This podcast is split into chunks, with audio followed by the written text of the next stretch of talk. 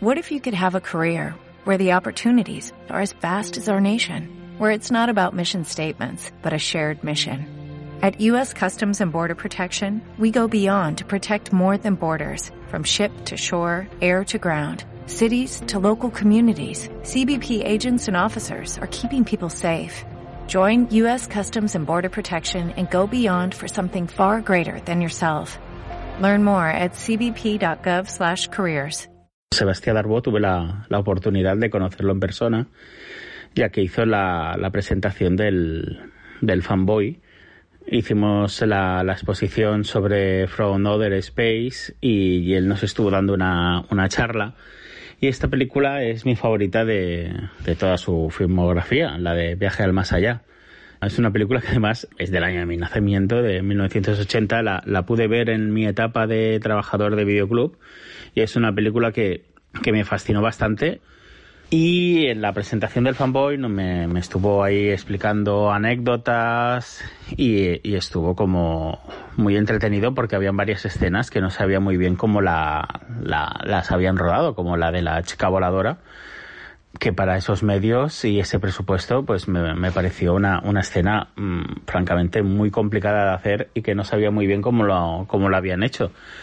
Y bueno, me, me lo explicó y he de decir que, que fue bastante kamikaze el, el poderse plantear hacer este tipo de escenas. Pero bueno, en, en, eso, en eso es lo que mola el cine. Sebastián Darbo eh, ha hecho varias películas más, pero, pero esta creo que es la, la película más, más redonda y aparte eh, tiene uno de los actores que más me, más me gustan, sobre todo por su, su época teatral y de, de Estudio 2, pero ese Narciso Ibáñez Menta, que es, que es un actorazo y que es el padre de, de Chicho Ibáñez Senador. Por eso, Narciso Ibáñez Menta hace del, del doctor Meinen, que es un científico dedicado a la parapsicología, con una gran mansión, en este caso ubicada en los Pirineos. Y, más o menos es como de esas películas de la antigua usanza, de que cada uno cuenta su historia y todas están un poco en, entrelazadas. Y bueno, vas, juntando y, es una película que además tiene a un, a un, joven, a un jovencísimo Emilio Gutiérrez Cava, que hace un gran papel hay historias que gustan más, hay historias que gustan menos, el paraje natural es impresionante, tiene un buen reparto, tiene unos secundarios bastante, bastante potentes. Y es, es así, es como un, terror gótico dentro de, de, lo que es el, cine español. Es una película que tuvo muy buenos resultados de, taquilla y, es una película que, que, que, es muy recomendable. Es historia del, del cine español. Subiros en, en este tren y disfrutaréis de, de unas cuantas historias.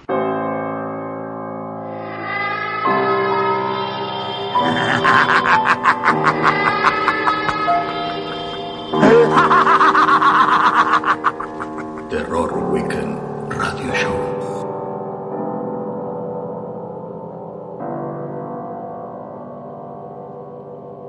Bueno, pues tal como habéis escuchado a Hugo Cobo, director del Fanboy, Hoy vamos a hablar de Sebastián de Arbó, un director, parapsicólogo, periodista, bueno, en fin, lo que yo llamo un hombre de renacimiento. Le llamé y tuvimos una conversación bastante larga acerca de toda su carrera, pero bueno, yo básicamente quería centrarme en su trilogía parapsicológica. Y bueno, vamos adelante y a ver qué nos puede contar Sebastián Darbo.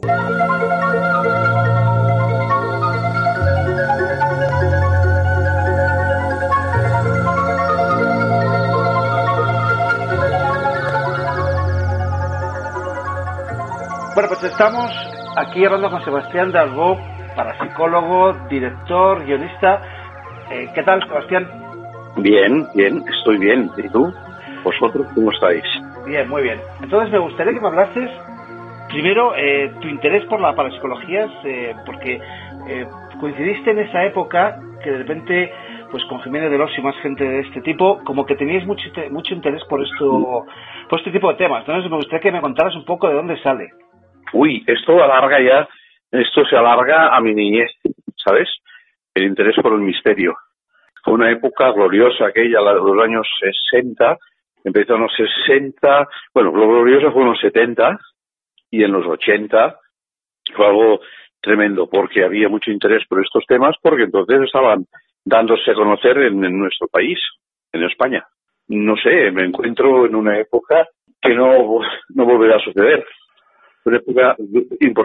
Nos encontramos a finales del siglo XX, en los albores del siglo XXI, y en una época tan racional como la que vivimos, todavía existen misteriosos fenómenos de difícil comprensión y aceptación para el ser humano, porque aún vivimos rodeados de misterios. De algunos de ellos conocemos su existencia. Otros, en cambio, permanecen ocultos a nuestro alrededor, pero sin embargo existen, y nos tropezamos con ellos esporádicamente. Por ello, seguidamente, les vamos a presentar un documento testimonial basado en una serie de hechos históricos, historias auténticas y testificadas. Historias que han sido adaptadas para el cine y reconstruidas dramáticamente ante las cámaras. Pero son historias y fenómenos ocultos que han sido protagonizados por hombres y mujeres excepcionales, poseedores de extraordinarias facultades psíquicas y que viven y están actualmente entre nosotros. Porque los fenómenos ocultos existen y seguidamente vamos a mostrárselos mediante un fantástico viaje a una dimensión desconocida, un viaje a otra dimensión. Es decir, acompáñenos a efectuar un viaje al más allá.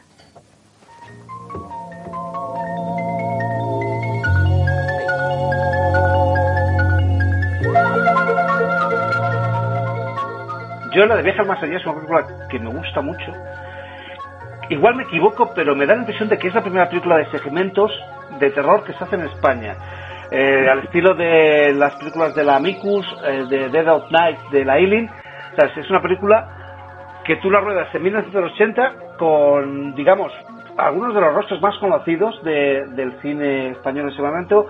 Tienes a Narciso Ibáñez Menta, sabes que todos identificamos con un tipo de cine y un tipo de, películas gracias a Chicho Baña Serrador. Luego tienes a Emilio Gutiérrez Cava. Es que hay que conocer mi historia para saber cómo nace esto. Yo soy investigador parapsicológico. Yo, yo soy, además de cineasta y periodista, soy doctor en psicología. Y en el mundo de la mente, a mí me interesaban mucho los fenómenos del subconsciente, los paranormales. Como me dedicaba a la hipnosis, a la hipnoterapia, la hipnología, podía, bajo estado hipnótico, eh, producir algunos de estos, fenómenos en las personas que se sometían a estado de hipnosis, ¿sabes? Y entonces eso me cautivaba, ¿no? Ver cómo el subconsciente es capaz de producir fenómenos. Entonces, como yo investigué muchos estos temas y hice el primer programa de radio, el primero de televisión, el primero, las primeras enciclopedias, los primeros libros, la primera revista, Karma 7, y soy el pionero por eso me llaman el pionero. Entonces, conocía muchos casos y escogía cinco de los casos y los, transformé en película. Cinco casos cortos que conforman el viaje más allá. La verdad es que todos ellos son auténticos, están basados en hechos, fenómenos ocurridos en casos espontáneos, casos extraordinarios. Y por eso es tan importante esta película, no solamente porque abre el ciclo de la trilogía de cine parapsicológico, sino porque además, como dice Ángel Sala, director del Festival de Sitges, abre un nuevo concepto del cine que es el docu-horror, no el fantaterror de cartón piedra, de, vampiros, de hombres lobos, de, de Frankenstein, momias, etcétera. No, no, no, no, no, es docu-horror psicológico. Y empiezan un viaje al más allá, empieza antes que Spielberg hiciera historias interminables o extraordinarias, o se llamaba historias extraordinarias. Luego hice el ser antes que hicieron ellos en el Hollywood El Ente. Y luego hice el viaje al más allá. Bueno, en entre medio hice Acosada, que también podría formar parte de una cuatrología, ¿no? Eh, tetralogía. Y claro, al ser unas películas hechas por un cineasta especializado en estos temas, porque yo venía del cine de la época del spaghetti westerns, hice todo, todo, toda la carrera aprendiendo, aprendiendo el oficio hacia abajo. Entonces, cuando yo pude hacer ya mis propias películas, pues las hice de los temas que yo conocía. No iba a seguir haciendo spaghetti westerns o comedias o musicales, sino hacer películas de temas que yo puedo hablar en profundidad. Entonces, eh, gente que no sabe que yo soy cineasta, aunque estudié en el Instituto de Artes y Ciencias Cinematográficas en Los Ángeles, y luego también hice ciento, bueno, hice muchas películas aquí, desde Meditorio hasta arriba, hasta llegar arriba, he hecho todo escalofón. Y hay gente que no sabe, una parte que soy cineasta y otros no saben que soy parapsicólogo. Y otros sí lo saben, ¿no? Porque me ven en mis programas de radio, de televisión o me siguen. Y para mí es importante siempre hacer películas de casos reales de temas que yo conozco.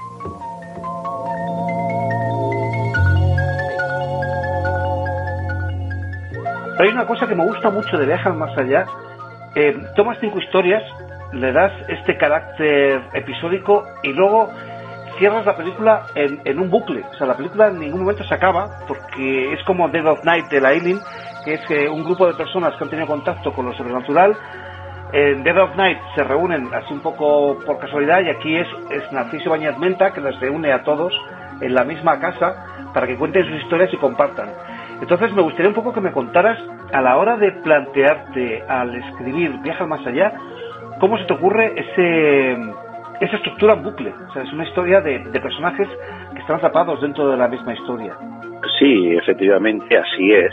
Tú en realidad, al final, Narciso Ibáñez Menta eh, le dice a uno de los protagonistas, a Ramiro Oliveros, le dice, ¿lo habrá soñado o lo habrá vivido realmente? La verdad solamente la sabrá al final del trayecto, en otra dimensión. O sea, la sabrás al final de la vida. Cuando mueras es como una metáfora esto, ¿sabes? Y claro, como yo esto lo he vivido en personas de, experiencias cercanas a la muerte y casos extraordinarios, excepcionales, para mí es una cosa, una cosa habitual ver estas cosas, ¿no? Para la gente le sorprende, pero para mí no. Y además la hice así que en realidad la película se cierra y no se cierra, como tú bien dices. Porque yo di una clave al principio de la película, cuando todo el mundo coge un tren cremellera de esos que sube a la, a la, a la cima de los Pirineos, antes de arrancar de la estación, uno de los mm, ferroviarios está picando una rueda de la, de la máquina, ¿no? de, la que arrastra el tren y le dice y le dice eh, el, ferroviario este hablando con el conductor dice oye los ejes de esta rueda se están dilatando y el otro le contesta bueno esto es el fruto del calor no sé qué pero bueno podremos subir y bajar ya lo miraremos. Cuando volvamos vamos a la cima de los Pirineos y cuando volvamos lo miraremos y así arranca la película. Claro esto ocurre al principio de la película pero nadie se da nadie, casi nadie se da cuenta de esa conversación, porque bueno, es una banalidad más, como aquel que dice, oye, ¿quieres un cigarrillo? Y claro, y al final de la película, cuando se repiten otra vez las mismas escenas y ves que todo esto puede ser una trampa de propiamente, entonces piensas, algunos, hostia, aquí este tren se va a estrellar. Y lo, te, lo he abierto para una segunda, una segunda opción, o sea, una segunda parte, que me pidió el distribuidor, que era Baral Films, que le hiciera. El empalme que tenía previsto, eh, en caso de tener que hacer, era el tren cremellera, porque los trenes cremelleras son cabrones, es, es una cremellera, lo sabes, que se va cerrando y va, y va escalando el tren, ¿eh? un granaje. Si esa cremellera se abre, el tren se va para atrás y se cae. Y allá hay una, Nuria está a dos mil y pico de metros, unos barrancos terribles abajo, se cae el tren por esa rueda y se van todos para abajo. Entonces, claro, al, morir todos, allí tendría que volver, que volver a escribir una historia de tipo metafísico de todos y cada uno de los personajes. Claro, eso traía, traía, traía tiempo, ¿no? Hacerlo, eso no, es fácil, no es hacer un documental. Pero claro, yo quería hacer la, la trilogía, ser, eh, después del viaje más allá, y no, y no me iba a enganchar con hacer un viaje más allá dos, ¿no? Porque eran más historias y tal. Además, también me lo pidió Narciso Menta, me lo pidió Ramiro Oliveros, me lo pidieron mucho. Hombre, hacemos otra porque ya que, bueno, es que esto lo bueno. Fue la segunda película más taquillera, la más taquillera que, en el año 1981 hubo, hubo en España, solamente eh, superada por una película S, que en aquella, en aquella época la gente el porro no erótico me gustaba, pero fue la más taquillera de España, Viajes más allá, lo que demuestra que a la gente le interesaba estos temas. Y luego, ese mismo año, ganó el premio a la película en vídeo doméstico más vendida de España, en VHS, en Betacam o Betamax, como se llamara, ¿sabes? Eh, que nos demuestra que esa temática interesa y mucho al personal. A partir de mí, pues surgieron muchos. Eh, bueno, no entonces, porque la gente no sabía hacerlo, además era difícil porque era un cine artesanal, hecho sin cromas ni ordenadores, porque no existía. Todo era, todo era efectos físicos. Entonces, hacer una cosa que no conoces y además cuesta hacerlo, el tema no lo conoces, encima cuesta hacerlo, eso tardó. Y pasaron muchos años hasta que empezó, empezó la saga de los Balagueró y, y todo esto, y a hacer películas similares a la mía. Pero claro, eh, siempre tiene que haber uno que sea pionero. Eso me ha ocurrido en todos, en radio, en televisión, en cine, en revistas, siempre hay uno que es el pionero y que no tiene a nadie en quien fijarse, porque no puede aprender de nadie. Incluso antes yo fui antes que me quise Fernando, que Jiménez de Zaragoza. Entonces, eh, siendo el pionero, arrastras eh, esta cruz, ¿no? Que esté para bien o para mal, pues te copian. Mm, claro, entonces la cuestión está en que tú tenías ya, cuando empezaste a rodar más eh, la, la primera película, tú ya tenías pensado la trilogía. Quiero decir que, no es que no es que el ser saliera a continuación del éxito de la primera película, sino que tú ya tenías pensado las tres, las tres películas de la trilogía. Sí, sí, sí, sí. Y tenía acosada por el medio, eh, estaban pensadas, sí, sí, sí, sí, sí. Ah. Pero de todos modos, contaba conmigo de guionistas, no en el viaje más allá, sino en el ser, en, en Acosada, creo que en Más allá de la muerte, eh, en algunas de ellas, contaba como co-guionista mío con Luis Murillo. Y claro, aquí ya eh, eh, se revela la conexión existente dentro de mi grupo, dentro de mi productora, eh, de todos nosotros. Por ejemplo, yo estaba en televisión española, 30 años, era amigo de Chicho, que también lleva mucho tiempo, entró en los años 60, igual que yo. Y entonces él hacía historias para no dormir. Cuando eh, historias para no, dormir no se pudieron seguir porque Televisión Española le obligó a hacer un, dos, tres, respondo otra vez, algunos de los guiones que iban en la serie, escritos por Luis Murillo, me los pasó a mí, como es El Ser, como es Acosada. Y Cena de Asesinos, aunque hubo otro problema en Cena de Asesinos, también es de Luis Murillo, junto conmigo. Entonces, eh, claro, éramos la misma gente. ¿A, a, quién, a quién puse de protagonista? A uno que también era compañero mío en televisión, a Narciso de Bañez Menta. ¿eh? Y entonces, ¿qué pasa? Pues éramos como, ¿cómo te diría yo? Como una compañía cerrada, ¿no? De gente especializada en el género del fantástico. Y es, es así. Y además existe un montón de gente, de un montón de nombres que se, que se repiten, de, actores, de técnicos que se repiten de una película a otra. Entonces, digamos que eso ayuda a dar un poquito de, cohesión a todo esto, ¿no? Es cierto que esta película es del estilo de Amicus. Y bueno, la Hammer también, pero Amicus era especialista en hacer esto, con el Doctor Terror, creo que fue, ¿no? No sé, hubo varias películas de ellos que eran especialistas en hacer esta, esas películas bucle, o si no bucle, de por episodios, ¿sabes? Y cuando yo eh, estrené Viajes más allá, la Filmax, que era, tenía que ser la distribuidora, no era productora, entonces Filmax no creía, dijo, hombre, una película de episodio, esto no es televisión. Pues no, pero el éxito fue tanto que la segunda ya sí la quiso, el ser, ¿sabes?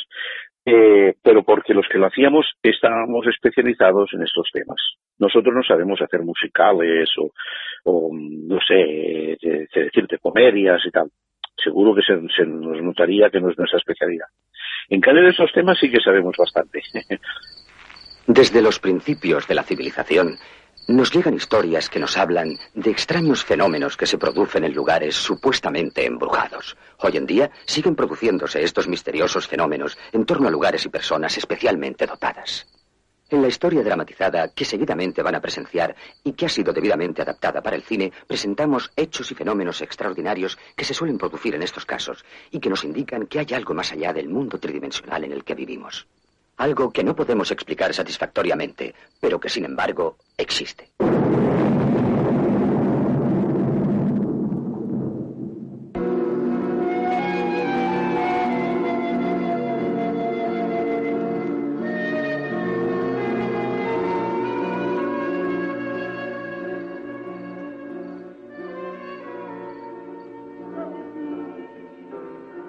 Buenas noches, cariño. Buenas noches, mamá.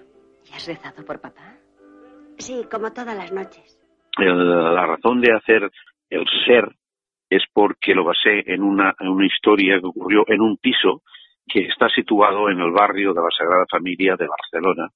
Eh, y esto ocurrió en el año 74, 73 empezó, 1973, 74, que no 75 había terminado, y era un compañero mío que era técnico de, la SER, de Radio Barcelona, yo estaba en Radio Barcelona, un, compañero de sonido me dijo, en mi casa está ocurriendo esto, y fui, y efectivamente, ocurría algo que se ve en la película, y lo terminamos el caso este, ¿eh? conseguimos que las cosas se calmaran, ¿no?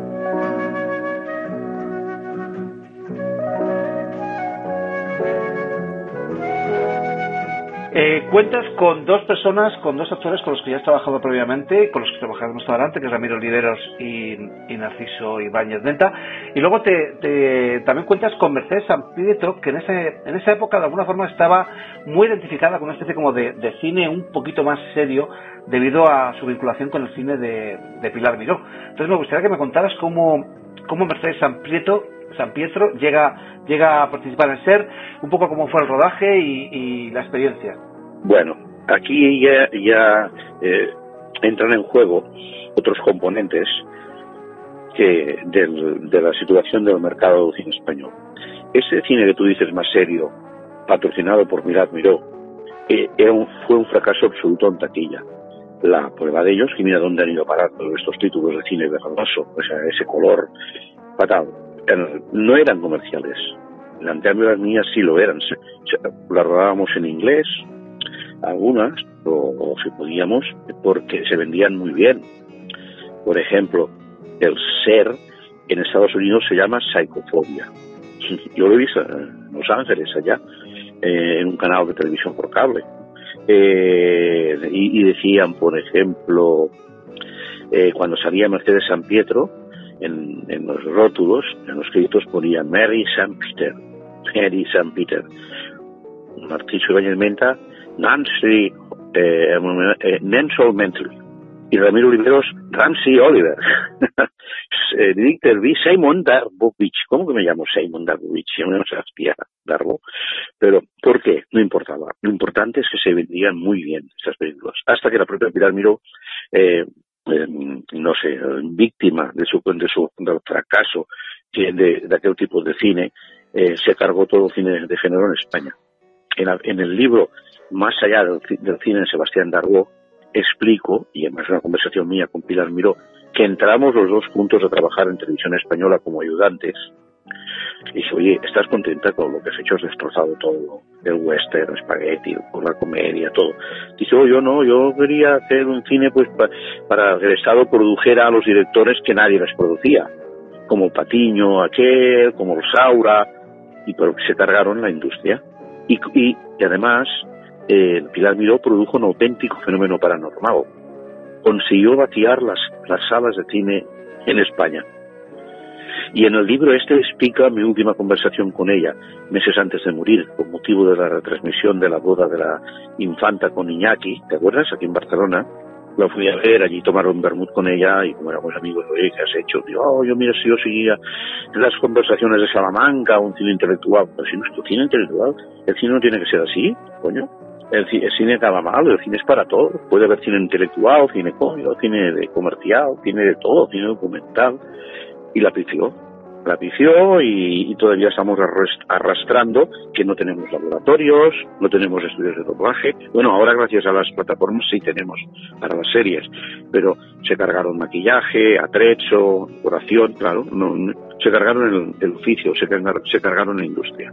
Y esto en, el libro Más allá de tiene Sebastián Darbo se explica en primera persona. Se cargaron un Uni España, que tú no, debes saber ni lo que es. Era un organismo, uno, como una oficina que del gobierno español o del Estado español que teníamos todos los cineastas en Miami.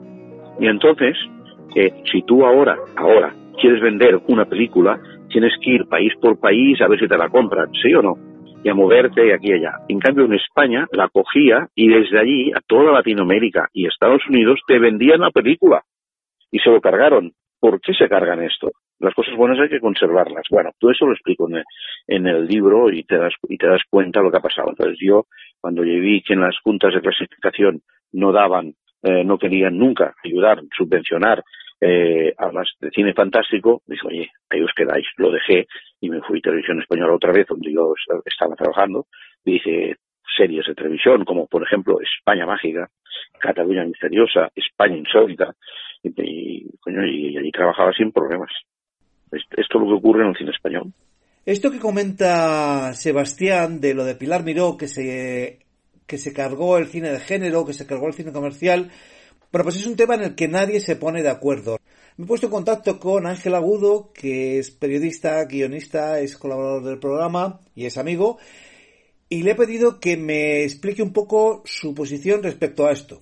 La ley miró, madre mía, hay bueno, pocas cosas más controvertidas de las que hablar últimamente sin que nunca haya entendido muy bien por qué. Me explico. Es mentira decir que la ley Miró acabó con el cine de género español o con el cine fantástico español o con esto que desde algún sitio a veces se llama fantaterror. ¿Vale? No es verdad y no es una opinión, son datos. Es decir, el que quiera que abra la IMDB ahora mismo, que mire cómo en el año 83, que, es cuando entra el, decreto, porque ni siquiera es una ley, es un real decreto, en el 83 creo que de hecho no se aplica hasta el 84, pero bueno, vamos a, poner, vamos a ponernos que es el año 83, aunque ya te digo que el 93 igual está más tarde. En el año 83, la filmografía de Amando de Osorio, ha desaparecido. Y ha desaparecido hace muchos años. Mondo Osorio solo realizará una película fantástica más, que es Serpiente de Mar, unos años más tarde. Pero hace muchos años que Mondo Osorio no trabaja. León Klimoski, wow, tres cuartos de lo mismo. León Klimoski hace muchísimo tiempo que no, que no hace cine. El siempre recordado Paul Nashi, al que mucha gente pone de ejemplo en esto. Jolín, pues es que Paul, cuando uno mira la filmografía, lleva muchísimos años haciendo películas como El francotirador, El transexual, secuestro. Hay alguna por ahí que se escapa, pero la mayoría son películas un poco de lo que se está haciendo en esos momentos, del clima político, del posfranquismo, de las élites eh, corruptas y su afición al sexo. Es decir, eh, es que hasta el propio Jacinto iba por otro lado. Y de hecho, para cuando la ley Miró entra en vigor, a Jacinto no le pueden arruinar porque Jacinto está en Japón buscándose la vida. Cuando la persona más importante en términos económicos y en términos de reconocimiento del público de todo el fenómeno es, sin lugar a dudas, Narciso Ibáñez Serrano, ¿no? En el 69 la residencia es un éxito de taquilla, es el éxito de taquilla más grande del momento, descoloca por completo a todo el mundo. Cuando se estrena ¿Quién puede matar a un niño? En el año 76, peli que a nosotros, a todos nos encanta, ¿Quién puede matar a un niño? es un fiasco de taquilla. La gente en el 76 ya está otra cosa. O sea, siete años antes de la ley Miró, Ibáñez Serrador, el rostro más reconocible del terror español, fracasa en taquilla. Y es que, de hecho, para cuando entra amigo la ley Miró, ni siquiera existe historias para dormir en televisión española. Es toda una manipulación de datos, una fake news, si se quiere, para justificar lo injustificable. Es decir, cine español en ese momento estaba otra cosa. Hace muchos años que Querejeta está produciendo, se hacen las pelis de Carlos Saura, que incluso podemos pensar en ellas como cine fantástico, porque de hecho lo son, pero bueno, eh, eso es harina de otra costa. ¿Por qué las películas del terror han desaparecido? Bueno, ese es otro tema. Yo creo que tiene que ver con los cambios del gusto del público. Jolín, que es que ya también para el año 83 es que ya está la saga Star Wars a pleno copete, Indiana Jones, es decir, cuando la gente quiere ver ese tipo de cine fantástico es que el referente que tiene en los cines o en los videoclubes está a años luz presupuestariamente de lo que era una de lo que eran las películas más caras del, del movimiento, de verdad. Eh, y de hecho, es decir, esto tampoco vale de mucho, pero bueno, como, como ejemplo de que el, la ley no desmontó el fantástico español, es que en el año 85, ¿vale? La ley Miró le da el 50% de subvención al Caballero del Dragón, una película, bueno, película con extraterrestres, medievales y española, por Dios. Sé que esto no vale porque sé que es Fernando Colomo, que se le puede considerar un director más afín a otras cosas que lo que podían ser los Klimoski, Osorio, Nashi, Franco y toda esta gente.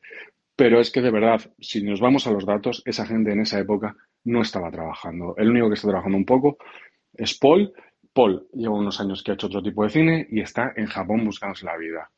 Que Pilar Miró no fuese amiga del género, seguramente no, le gustase el género, seguramente le gustasen otro tipo de cines, pero sintiéndolo mucho, el cine fantástico español de esa época murió él solo.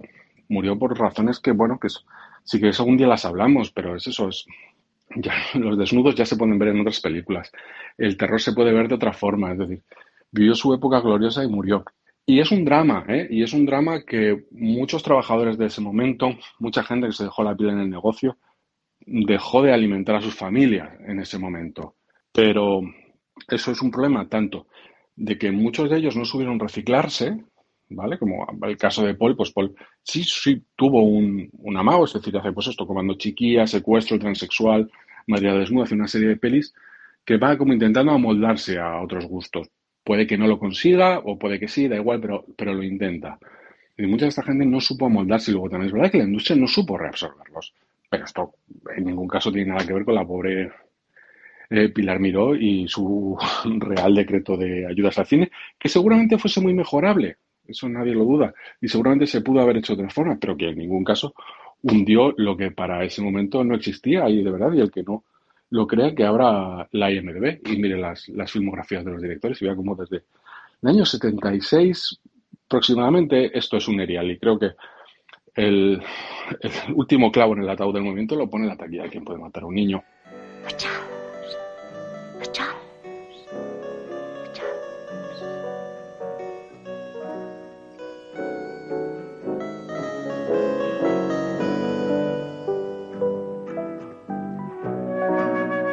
Y bueno, también quería comentarte algo que no, te he comentado antes, es lo de Mercedes San Pietro. Mercedes San Pietro acababa de ganar el Premio Nacional de Cinematografía por su que le había dado su amiguita, Pilar Miró, por la película Gary Cooper, que estás en los cielos, pero no la contrataba nadie. Cuando yo llamé, por ejemplo, a Narciso Ibáñez Menta eh, para hacer eh, Viaje más allá, no le contrataba nadie y eso que había hecho historias para no dormir, había hecho sus asesino, todo en televisión española. ¿Por qué? Porque había cambiado el sistema y se cargaron a todos. Y entre ellos a Chicho que hacía, eso hacía, ¿cómo se llama esto? Era un destrés. Sí. Pues no dejaban hacer más series. Entonces, en Mercedes, eh, San Pietro, pues yo necesitaba eh, una actriz que fuera buena actriz, para que me diera todos los rasgos de, dramáticos que vive ella en, su en su historia particular en la película la muerte de su marido todos los trastornos que ocurren en casa o sea los, los distintos registros dramáticos que me diera ella en cambio en el viaje más allá necesitaba una actriz que no fuera de estos registros, sino que fuera buena en expresión corporal. Y cogí a Berta Germán haciendo de posésala porque esta era buena en expresión corporal. En cambio, para el ser era buena eh, como actriz Mercedes San Pietro. De todos modos, yo, a mí también me hubiera gustado trabajar con otra actriz que hubiera sido teatralmente eh, una gran actriz, ¿sabes? pero yo había pensado también en Nuria, Nuria Sper. Pero Nuria Sper era de estas que estaban intelectualizadas, que solo interpretaba obras de Lorca, obras de grandes literatos en el teatro y no estaba para, para hacer cine comercial o cine de misterio, porque no se ve ambiente de terror, todo caso era de horror. Pero entonces cogí la otra y las dos eran muy buenas. Hola. Como ustedes pueden ver, nos encontramos en un centro médico modernamente equipado. Este lugar está creado para salvar la vida a muchos seres humanos. Sin embargo, muchas personas lo temen, porque aquí puede empezar su tránsito hacia la muerte. Pero ¿existe realmente vida después de la muerte? Esta es la pregunta que millones de personas en el mundo, por lo menos una vez en su vida, se han formulado. Pregunta que solo pueden responder aquellas personas que han traspasado el umbral de la muerte. Esta película que van ustedes a ver y cuya temática gira en torno a la existencia de la vida después de la muerte, está basada en una serie de experiencias auténticas de personas que en su día fueron declaradas clínicamente muertas y que volvieron a vivir, pero que sin embargo permanecieron en el más allá el suficiente tiempo para asegurarnos que existe vida más allá de la muerte.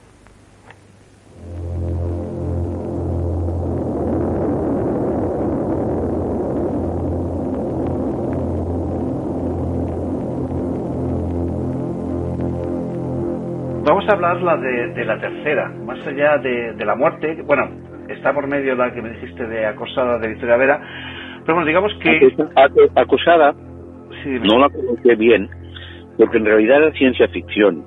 Era la historia de una, de una mujer que es Victoria Vera, asesinada por el marido que ella misma había matado. ¿Qué te parece? Claro, allí se explica, es, bueno, muy avanzado en su tiempo, porque ¿de qué va la película? De un trasplante, de un trasplante de cerebro. Claro, eso ya en los años 80, cuando aquí empezó, mucho más tarde los trasplantes y, y de cerebro todavía no lo han hecho. Sí, sí.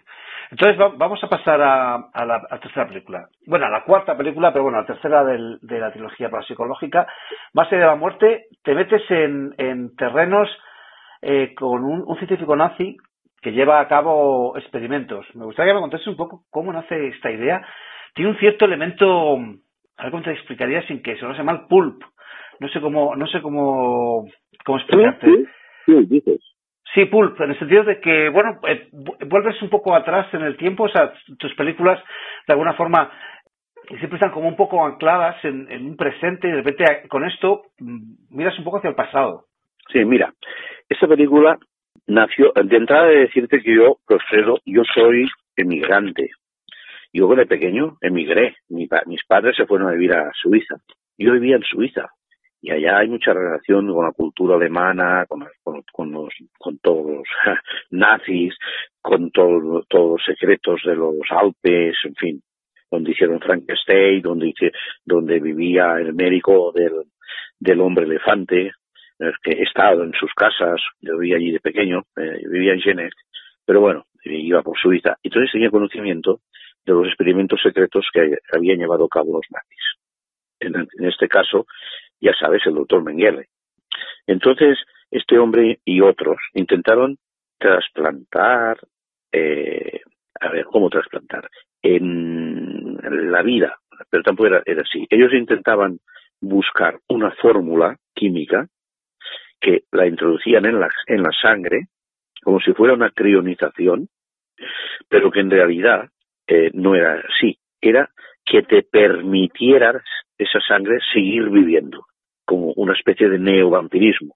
Si has visto la película, trata de esto, que va más allá de la muerte. ¿Qué ocurre más allá de la muerte? Pero ¿por qué querían que siguieras viviendo? No que tuvieras otra existencia, no, no, sino que tuvieras el tiempo suficiente para explicar, como ellos eran muy esotéricos, para explicar qué había más allá.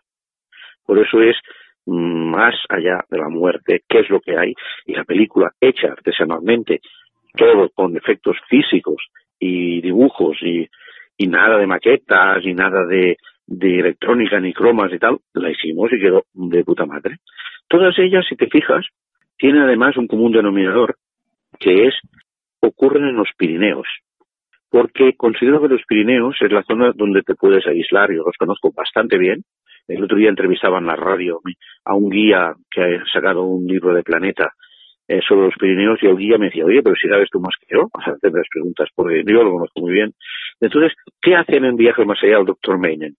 Se va a la punta de los Pirineos, ¿sí o no? Para hacer un libro, para, para mm, unir allí a todas las personas que van, a todos los invitados, ¿eh? tenerlos aislados. ¿Qué hacen en más allá, de la muerte?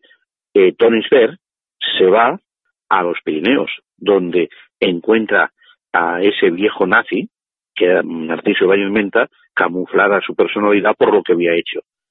Pero él vaya a conseguir sus experimentos, el secreto de sus experimentos. Y para ello utilicé a uno que parecía ario en aquel momento, que venía de, estar en la cárcel en Inglaterra, que era Tony Sver. O sea, ¿sabías eso o no?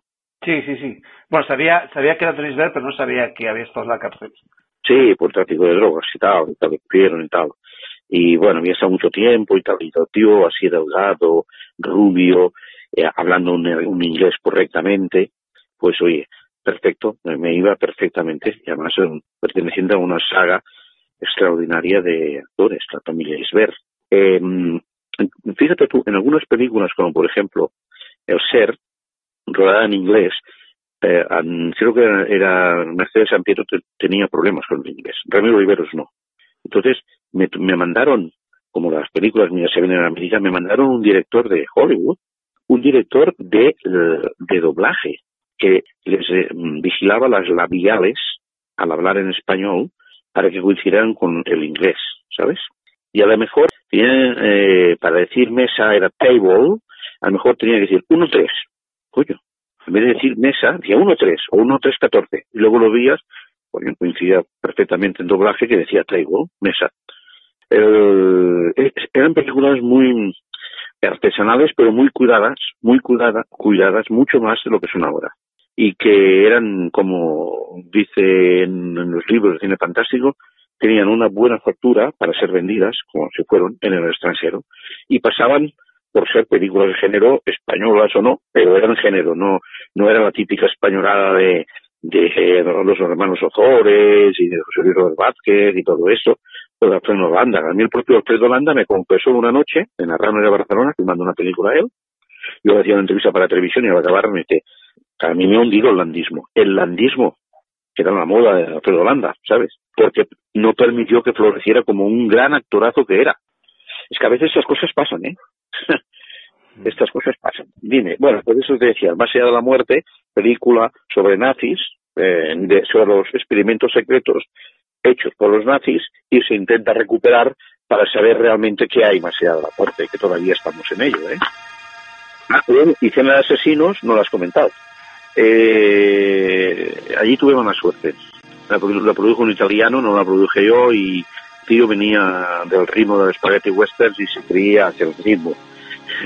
Eh, del, cine de misterio era el mismo que el de las películas. Por eso, te he porque es un thriller. No, no, pero, no, pero escucha, eso lo, lo sacamos de una obra también de Luis Murillo, que le hicimos en la televisión argentina, se hizo en televisión argentina, que se llamaba El Pulpo Negro, ¿eh?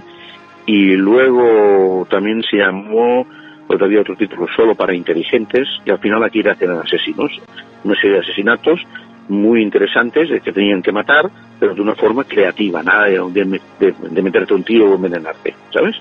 Y entonces tenía que hacerla, igual que en Argentina, Narciso Ibáñez Venta, que era mi actor fetiche, pero ya enfermó. Y era mayor, y yo hablaba con Chicho y digo, oye, decía, ¿cómo vas a tenerlo en Barcelona grabando, filmando la película por la mañana y por la tarde para Madrid para hacer la obra de teatro? Porque trabajaba en teatro. Y a la mañana siguiente otra vez a Barcelona, no, eso le vas a matar, le vas a matar, vive, le vas a matar. Digo, no se puede hacer. Y no la pude hacer con él. Y entonces a los pocos meses se enfermó y luego Narciso Bañez Menta murió. Yo que he trabajado mucho con él, te diré que está eh, a la altura de Lon Chaney, Lon Chaney, tan bueno como él, ¿eh? Y, por supuesto, por encima de Boris Karloff. Y lo hablé con, eso lo hablé con Christopher Lee, porque Christopher Lee, la otra historia, eh, creo que era en, en Más allá de la muerte, creo que era en Más allá de la muerte, tenía que hacer el de protagonista también, tenía que estar en la película, ¿sabes? Y en vez de Konisberg, digo, hostia, será una bomba, ¿no? Y me reuní con Christopher Lee y tal y cual, pero claro, sus monumentos, su caché, el productor, el, el productor español que era uh, Balcázar, no, no, no, podía pagarlo. No pudo, aunque no se hubiera sido de cojones. A, este, Christopher Lee luego estaba hablando con él aquí en Barcelona y tal. Fin, es un tío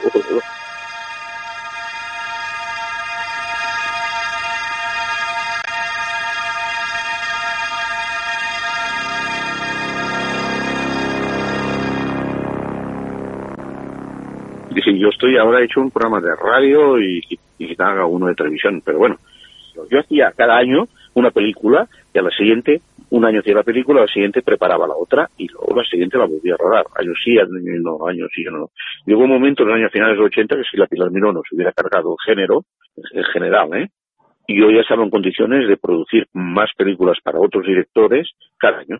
Claro, pero si te, pero si te cargas la distribución, te cargas las salas de exhibición, pues oye, lo tú, que lo produzca el Estado y el Estado de fracasó fracasó. Porque fue, fue, fue terrible aquello, fue como la Inquisición. ¿Cuál es tu película de terror favorita? Es que siempre tenemos, cerramos las entrevistas con... Mira, yo la, mi mejor película, la mejor película de la historia del terror es El Exorcista. El Exorcista. No hay color. Y yo conozco bien a William Peter Blatty, el autor, porque él y yo somos, estábamos en la misma editorial, en Plaza y Janés, y coincidí con él, yo hacía una serie de libros allí de la colección Otros Mundos, y que y él, y él sacó un libro que se llamaba El exorcista, de la realidad a la película, y que aquí en España no dejaron publicarla, los, los, la censura eclesiástica. Entonces me explicó cómo había sido el caso y toda la historia, ¿sabes? Entonces, El Exorcista, sin duda, la mejor película de terror de la historia. Además, ha sido calificada y cualificada así. Y la mejor película de parapsicología, del género no mío, es La leyenda de la mansión del infierno. A John Hughes. Sí, pues bueno, ¿la viste tú? Sí, sí, sí, sí, la he visto, la he visto. Me he leído el libro, la vi, la vi hace poco, la revisé hace poco, sí, la que se basa en el libro de Richard Matheson sí, son muy buenas y hay otras de parapsicología, si quieres Amityville, si quieres el informe Warren, eh, lo que tú quieras, ¿no? Pero tan redonda como aquella, de un equipo de investigación y una medium que entran todos a una, a una a un castillo, bueno, a una mansión y salen de allí y cómo saben, fantástico, está muy bien, muy bien, bien documentada, ¿sabes? Esto es importante, si las cosas están bien documentadas, por ejemplo, por ejemplo, en la película al final de la escalera, está muy bien, con J. Copa, el actor, ¿eh? Sí. ¿Te acuerdas? Está muy bien, está muy bien. Al final de la escalera es donde matan, creo que es a la niña o al niño. Al niño, en la, bañera. Sí, pero ¿qué hacen con un niño?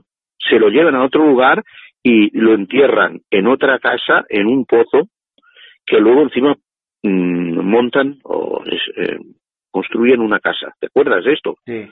Bueno, pues en realidad donde deberían ocurrir los fenómenos, también, aparte del lugar donde lo matan, es donde reside el cuerpo. Mira, en cambio allí no pasa nada, porque no les interesaba desviar eh, dos historias, ¿no? Dentro de la misma película, desviar la atención. O sea, tiene errores, ¿no? Técnicos, ¿no? Eso es muy importante. Es, muy importante hacerlo bien. Yo en esas cosas hemos de fijarnos mucho. No se deje dominar por la imaginación. Usted está tratando de buscar una explicación a lo inexplicable, pero ¿lo habrá vivido realmente o lo habrá soñado? ¿Se habrá usted transportado en el tiempo y en el espacio y conoce usted el futuro, profesor? La respuesta la hallará al final del trayecto, porque la única verdad que existe la encontrará allá arriba.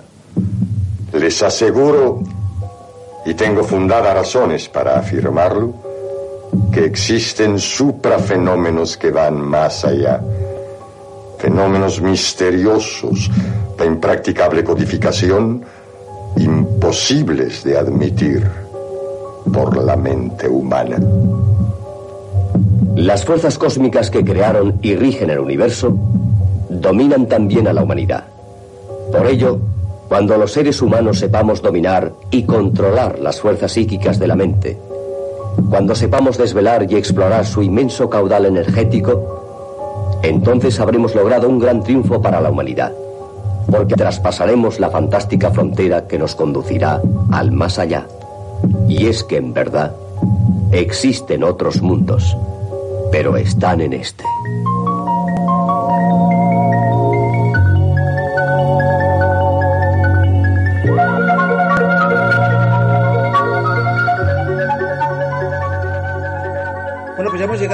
Programa. Os recuerdo que las reviews las tenéis en terrorweekend.com, la página hermana o la página madre de este podcast.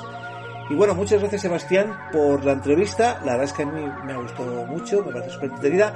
Espero que a vosotros también. Tenéis el mail para comentarme o tenéis el iBox para comentarme. Y en tres semanas nos vemos de nuevo. Venga, hasta luego, chao.